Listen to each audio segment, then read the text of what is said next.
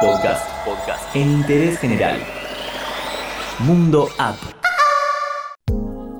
En tiempos de aislamiento social hay un sector en particular que tuvo que adaptarse y hacer hincapié en la comunicación. Hoy en Interés General vamos a hablar de cómo las apps de citas sorpresivamente están sobreviviendo a la cuarentena.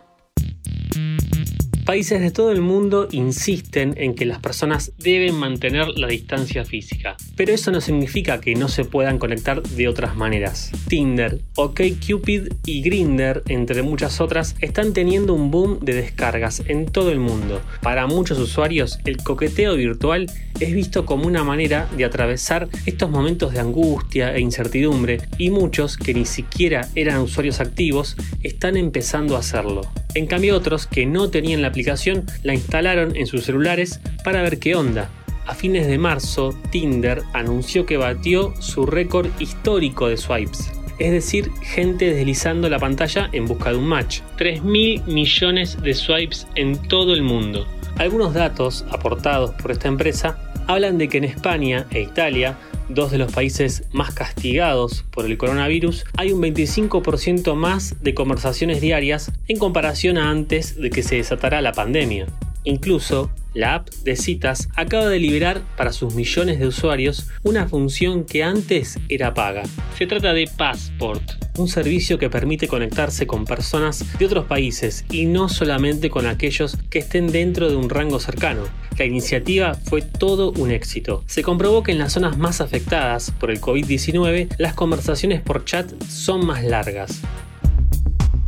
Según Federico Bolinsky, CEO y fundador de Blind Love, una app de citas argentina que pregona el macheo por afinidad más que por las cualidades físicas, sostiene que desde que comenzó el aislamiento, todos los días equivalen a un domingo, es el día en el que más se usa la app. La gente pasa entre una hora y media y dos en la aplicación. Otro de los sitios que reafirma esta tendencia es Second Love. Este portal está dirigido más que nada a personas casadas o en pareja con ganas de tener una aventura. Porque las este, no, no las borré, las tengo.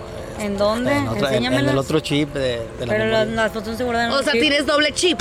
No, pero están... Solamente los infieles tienen doble chip. Un relevamiento en Europa habla de un incremento del 25% del uso del sitio de citas. En Argentina, cuando se declaró la primera etapa de la cuarentena, se notó una baja del 20% del uso de la plataforma. Luego, a partir del cuarto o quinto día del aislamiento, se regularizó porque los usuarios se hicieron la idea de que esto iba para rato y volvieron a visitar el portal. Lo que se pudo notar es que estos lo utilizan de manera más frecuente, pero tienen menos permanencia. Está asociado a la falta de espacio e intimidad, ya que están con sus familias todo el día. Saca Happen es una de las aplicaciones de encuentros que utiliza un concepto único de geolocalización en tiempo real que permite encontrarse entre personas que se cruzaron. Después del anuncio de la cuarentena, Happen extendió su radio de cruce, que era inicialmente de 250 metros, hasta 90 kilómetros. Durante un periodo indefinido, los usuarios ven primero las personas de su entorno inmediato y luego a todos aquellos que se encuentren dentro de ese radio de 90 kilómetros. En los primeros 10 días de hubo un crecimiento del 18% en los mensajes enviados. En Europa la está rompiendo The League o La Liga, una nueva aplicación de citas nacida antes de la llegada del coronavirus, cuyo formato se adapta a las necesidades de la situación actual, al permitir que sus usuarios se comuniquen mediante chats de video. Cuenta con integración con Facebook y LinkedIn para evitar aparecer a compañeros de trabajo y comprobar los datos para evitar perfiles falsos. Bumble es otra de las aplicaciones que está con fuerte demanda a nivel mundial.